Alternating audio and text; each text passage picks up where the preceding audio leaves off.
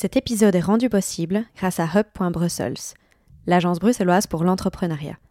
Elle propose gratuitement un ensemble de solutions et de conseils pour les entrepreneureuses à Bruxelles et souhaite faire de l'économie un levier de changement positif tant au niveau social qu'environnemental. Un des outils mis à disposition des entrepreneureuses pour tester et développer leurs projets est l'auberge espagnole. C'est un incubateur commercial qui permet à des porteuses de projets de tester leur concept de magasin pendant quelques mois, à moindre risque, à moindre coût et en conditions réelles. Le tout avec un accompagnement et des coachings avant, pendant et après l'occupation. Grâce à cet outil, Hub.Brussels souhaite répondre aux besoins des candidats et candidates de se confronter à la réalité du terrain avant une ouverture pérenne. Vous rêvez d'ouvrir votre magasin à Bruxelles? Les candidatures pour l'auberge espagnole sont ouvertes jusqu'au 15 janvier. Plus d'infos via le lien en description de l'épisode.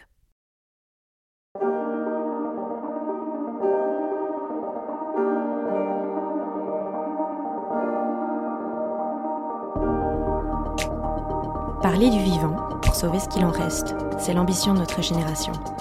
Dans ce podcast, je donne la parole aux acteurs du changement, ceux qui croient et agissent en faveur d'une transition écologique et sociale, ceux qui brisent les codes et créent la société de demain. Je m'appelle Laurie, je suis l'hôte d'Epicéa et j'espère que ces conversations révéleront en vous le chemin du possible. Si le podcast vous plaît, n'hésitez pas à donner une note sur Apple Podcast ou Spotify et à le partager sur les réseaux sociaux ainsi qu'à vos proches. Et maintenant, je laisse place à l'épisode. Bonne écoute Bonjour à toutes et à tous. Je vous retrouve pour un épisode solo aujourd'hui. C'est déjà le troisième épisode que je tourne seule. Je crois que j'aime bien ces petits moments d'introspection et finalement, ils ont l'air de vous plaire aussi. Il y a eu le premier épisode solo, celui où je me présentais, mon cheminement, mon parcours, mes incohérences, comment euh, pendant mes études j'ai eu un déclic et puis euh, j'ai commencé par euh, le zéro déchet, le végétarisme, je suis passée ensuite par la mode éthique et puis finalement un mode d'action plus collectif. Puis le second, où je vous partageais mes astuces pour les dîners en famille, quand on n'a pas toutes et tous les mêmes valeurs, mais surtout que targeter l'écolo féministe de service, ça semble apparemment rigolo. Dans cet épisode-ci, j'ai envie de faire un focus sur mon rapport à la mode et mon cheminement vers la mode éthique. La mode, c'est un sujet que j'adore explorer depuis que j'ai revu ma façon de consommer et mon rapport au monde, à l'environnement et aux personnes qui fabriquent nos vêtements. Je l'ai déjà dit plusieurs fois, mais j'étais une ado consumériste. J'adorais les fringues. Je partais d'ailleurs souvent en vacances avec mes grands-parents en Espagne, et avec ma grand-mère, on faisait beaucoup de shopping, quasiment tous les jours en fait. J'adorais imaginer des tenues avec mes nouveaux vêtements, je pensais que ça m'apportait beaucoup de satisfaction à l'époque. Et j'adorais l'idée d'avoir un dressing débordant où mes copines pouvaient venir se servir. Je me souviens même que la tringle de ma garde-robe fléchissait sous le poids de mes vêtements, et d'ailleurs le fond de mes tiroirs aussi, et que j'étais très souvent obligée de trier pour faire de la place. Je ne me souviens pas avoir aucune conscience, ni même une pensée pour les personnes qui fabriquaient ces vêtements. C'est horrible à dire maintenant, mais euh, à l'époque, je n'y pensais pas. C'était comme si ces personnes n'existaient pas. Mais je me souviens très clairement qu'une camarade de classe, ça devait être en troisième ou quatrième secondaire, avait un jour parlé des problématiques humaines liées à la fast fashion. Et je me souviens être un peu tombée des nues. Je m'étais empressée de lui demander de quelle marque il s'agissait, parce qu'elle parlait d'un scandale bien précis à l'époque, et j'étais rassurée qu'il ne s'agissait pas de mes marques favorites euh, de l'époque, à savoir Stradivarius, Zara, Mango, H&M, soit les marques favorites de 80% des nanas à l'époque. J'étais super originale. Mais je vous raconte tout cela comme s'il s'agissait de mon déclic, mais absolument pas. Ça doit m'avoir marqué car je m'en souviens très bien, mais j'ai clairement continué de consommer de la fast fashion ensuite. Mais qui sait, cette camarade a peut-être semé une graine en moi qui euh, a mis du temps à germer. Mais pour en revenir à l'originalité, je me souviens aussi très clairement suivre les tendances à l'époque, en pensant me démarquer parce que j'étais euh, ce que je croyais être stylé. Alors que maintenant, je pense que les tendances sont des uniformes temporaires que les marques veulent euh, qu'on suive comme des gentils moutons afin de nous en vendre toujours plus. Mais à l'époque, ça me procurait de la joie apparemment de suivre les tendances, et donc je le faisais. Quand je suis rentrée à l'université, j'ai clairement eu une période ASOS. Vous savez, c'est ce site qui recense des milliers d'articles avec des nouveautés chaque jour. J'adorais passer du temps sur ce site pendant les cours, quand j'avais la flemme d'écouter. Ensuite, je suis plus allée, mais ça c'est un autre sujet. Et je commandais très fréquemment. D'ailleurs, je me rends bien compte maintenant que waouh, mes parents me donnaient pas mal d'argent de poche parce que je faisais vraiment beaucoup de commandes. Et je suis bien consciente que c'est d'ailleurs un énorme privilège d'avoir pu acheter autant de fringues. C'est fou le chemin que j'ai parcouru, donc comme quoi c'est possible. Bref, du coup, je commandais tellement sur Azos qu'une fois j'ai reçu ma commande en double. Oui, genre deux colis. Avec la même commande. Et le pire, c'est que j'ai trouvé ça absolument génial. J'ai donné le second à ma meilleure amie. Petit aparté, elle a conservé la majorité des pièces, ce qui sauve un peu les meubles. Mais pas une seconde, le fait que ce soit totalement ridicule d'avoir une commande en double m'avait effleuré l'esprit. Et que si Azos faisait ça avec moi, bah, il le faisait sûrement par erreur aussi avec des milliers de personnes, et qu'en fait ça voulait dire que les vêtements n'avaient pas de valeur à leurs yeux. Ce que je ne savais pas non plus, en fait, c'était que même si j'avais renvoyé le colis parce que c'était une erreur, il aurait probablement fini en décharge ou incinéré, car ça coûte plus cher aux marques de remettre les pièces dans le circuit que de s'en débarrasser. Et je ne dis pas tout ça pour faire mon procès. Honnêtement, j'ai beaucoup de tendresse pour la Laurie ado, jeune adulte, qui n'avait aucune conscience des enjeux liés au textile. Je suis bien contente d'avoir évolué. Parfois j'ai un peu honte quand j'y repense, mais finalement je suis fière du, chemin parcouru. Et j'ai toujours voulu être transparente d'ailleurs sur euh, mes réseaux sociaux par rapport à ça, parce que maintenant c'est vrai que je montre, euh, bah déjà je montre ce que j'ai envie de montrer sur les réseaux sociaux, et comme tout le monde je montre que les choses qui me font plaisir ou quand je suis fière de moi.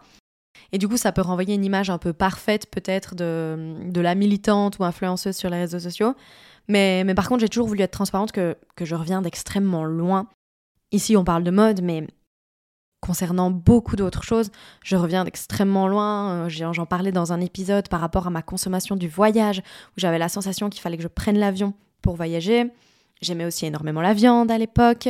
Bref, je reviens d'extrêmement loin pour beaucoup de sujets, mais je suis clairement la preuve vivante qu'on peut évoluer et, et, ce dans le bon sens.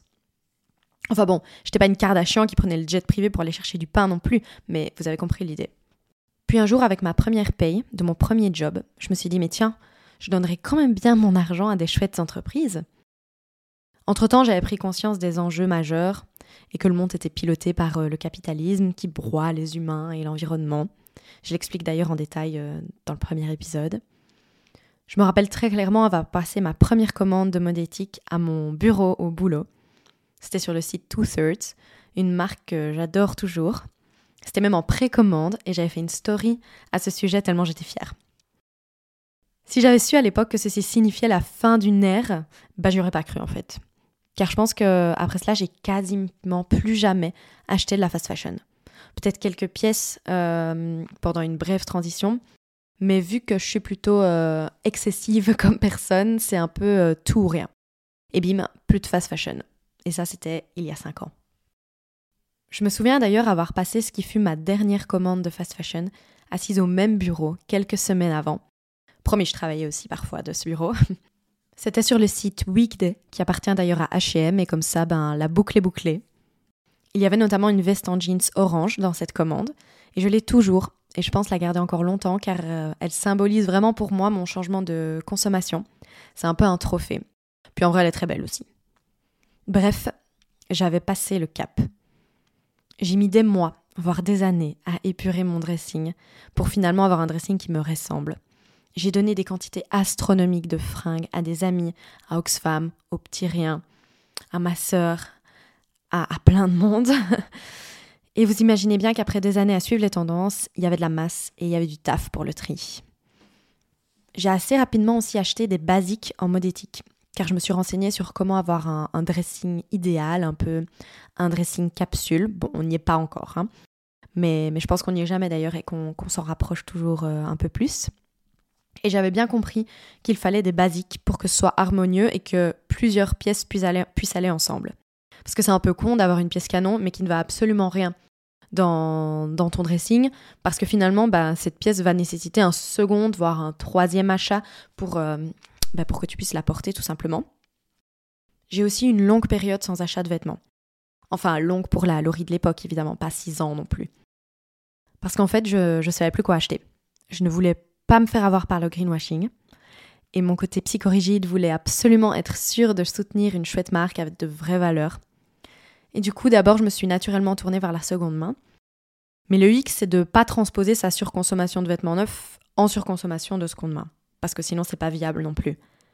Et du coup, je me suis formée, j'ai lu beaucoup de livres, beaucoup d'articles à ce sujet, j'ai écouté des podcasts, j'en ai appris sur les labels, les certifications, les fibres textiles, les normes, les législations européennes. J'avais d'ailleurs documenté tout cela sur le blog et sur Instagram. J'ai établi mes critères, ce qui colle à mes valeurs, et finalement, je me suis aperçue que beaucoup de marques avaient ces mêmes valeurs. Quand on se tourne vers la mode éthique et éco-responsable, on imagine toujours qu'on va s'habiller en sarouel et en tongs, et qu'il y a trois pauvres marques vers lesquelles se tourner. Mais en fait, j'étais très surprise de voir qu'en fouillant, il y en a des centaines. On les connaît pas assez, car elles ont peu de budget pour se faire connaître, et produire avec des valeurs dans des bonnes conditions, ça coûte cher, et pour rester attractive et honnête aussi, les marketing ne peuvent pas appliquer les mêmes marges que celles de fast fashion, qui peuvent aller jusqu'à 8. Donc des marges de 8, ça veut dire que leur vêtement leur revient à un certain prix, elles le multiplient par 8 et ça c'est le budget auquel elles le vendent. Les marques éthiques, on est plutôt sur une marge de 2 maximum. Et tout ça d'ailleurs, ça s'est amplifié récemment avec l'explosion du coût de l'énergie et des matières premières. On voit d'ailleurs beaucoup de marketing mettre la clé sous la porte et c'est dramatique. C'est d'ailleurs pour cela que les gens qui en ont les moyens, et je m'inclus dedans, ont une responsabilité vis-à-vis de ces marques et du modèle plus vertueux qu'elles tentent de construire. Car si la seconde main est déjà un énorme levier et qu'il faut évidemment donner une seconde vie aux vêtements déjà dans le circuit et soutenir les initiatives qui vont dans ce sens, je pense notamment à l'upcycling, à la réparation, mais il faut selon moi mêler cela à des achats réfléchis en mode éthique pour construire un modèle textile plus juste. Pourquoi? Parce que lorsqu'on a délocalisé toute la production des grosses marques européennes et américaines en Asie et en Afrique, on a aussi rendu dépendant de nous des personnes, celles qui confectionnent nos vêtements et qui ont un savoir-faire immense. On a le devoir de continuer de supporter ces personnes, pas en achetant n'importe quoi évidemment, mais en soutenant des marques qui peuvent les employer de manière juste et respectueuse. Et croyez-moi, et vous le savez d'ailleurs, il y a beaucoup plus de marques problématiques que de marques qui font bien les choses. J'en parle très souvent sur Instagram, notamment quand je fais des décryptages en stories. Mais pour moi, les quatre points à vérifier pour qu'une marque soit éthique et éco-responsable sont les suivants. Premier point, à qui appartient la marque? Les grands groupes détiennent énormément de marques et aiment jouer sur les différentes lignes artistiques pour qu'on ne leur marque pas. Par exemple, le groupe H&M détient notamment Monkey, COS, Another Stories et plein d'autres. Et parfois, sans le savoir, on soutient des gros groupes moisis qui ne respectent pas les travailleurs.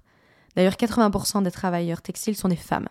Ça me fait toujours d'ailleurs beaucoup sourire quand des marques comme Boo ou Shein mettent des slogans féministes sur leurs vêtements alors qu'ils précarisent et maltraitent des femmes tous les jours. Le deuxième point, c'est quelle est la com de la marque La communication. Je dis souvent quand il y a un doute, il n'y a pas de doute. Une marque qui pousse à la consommation n'est jamais une marque éthique. Les compteurs, les promos outrances, les annonces qui clignotent, tout ça, c'est poubelle. Le troisième point, c'est quels sont les matériaux que la marque utilise. Et pour ça, il faudra aussi connaître les bons labels, car les marques mentent. Et pour vous donner une idée, environ 2,5 fois le volume de coton bio produit est vendu chaque année. Ça signifie que 1,5 fois le volume est du faux coton bio. Je sais, c'est hallucinant. Pour ça, j'ai un post Instagram à la une qui reprend d'ailleurs les labels fiables, si jamais vous voulez euh, aller voir, parce que je ne vais pas les détailler ici. Mais les marques adorent aussi dire qu'un vêtement est conscious, coucou H&M, lorsqu'il contient de la viscose, car elle est à base de pulpe de bois. Mais il faut savoir que la viscose, elle est ultra polluante à produire, car elle nécessite énormément de solvants. Et il y a notamment eu un scandale en Inde où une usine produisant de la viscose rendait malades des villages entiers en leur causant des handicaps. Et finalement, quatrième point, comment sont produits les vêtements? Parce que les marques, elles aiment vous dire qu'elles produisent les vêtements au pied de l'arc-en-ciel, mais on est plus sans savoir qu'énormément de travailleuses textiles travaillent dans des conditions déplorables avec un salaire qui ne leur permet pas de vivre décemment. Qu'il y a des scandales de travail forcé, de travail des enfants, dans des camps notamment concernant la communauté ouïghour. Alors pour faire attention à cela, encore une fois, il y a des labels et des certifications. Et puis la transparence est clé. Une marque qui est fière de ses valeurs ne cachera jamais où et comment ses vêtements sont produits. Avec nos privilèges viennent aussi, selon moi, les responsabilités de dénoncer les marques qui font mal les choses de demander mieux à l'industrie textile en signant des pétitions, en allant à des manifestations, en rejoignant les collectifs. Le monde du textile conventionnel broie les personnes. On l'a bien vu il y a dix ans lors de l'effondrement du Rana Plaza, un bâtiment abritant des ateliers de confection au Bangladesh. Presque 1200 personnes sont décédées à cause de ce système criminel.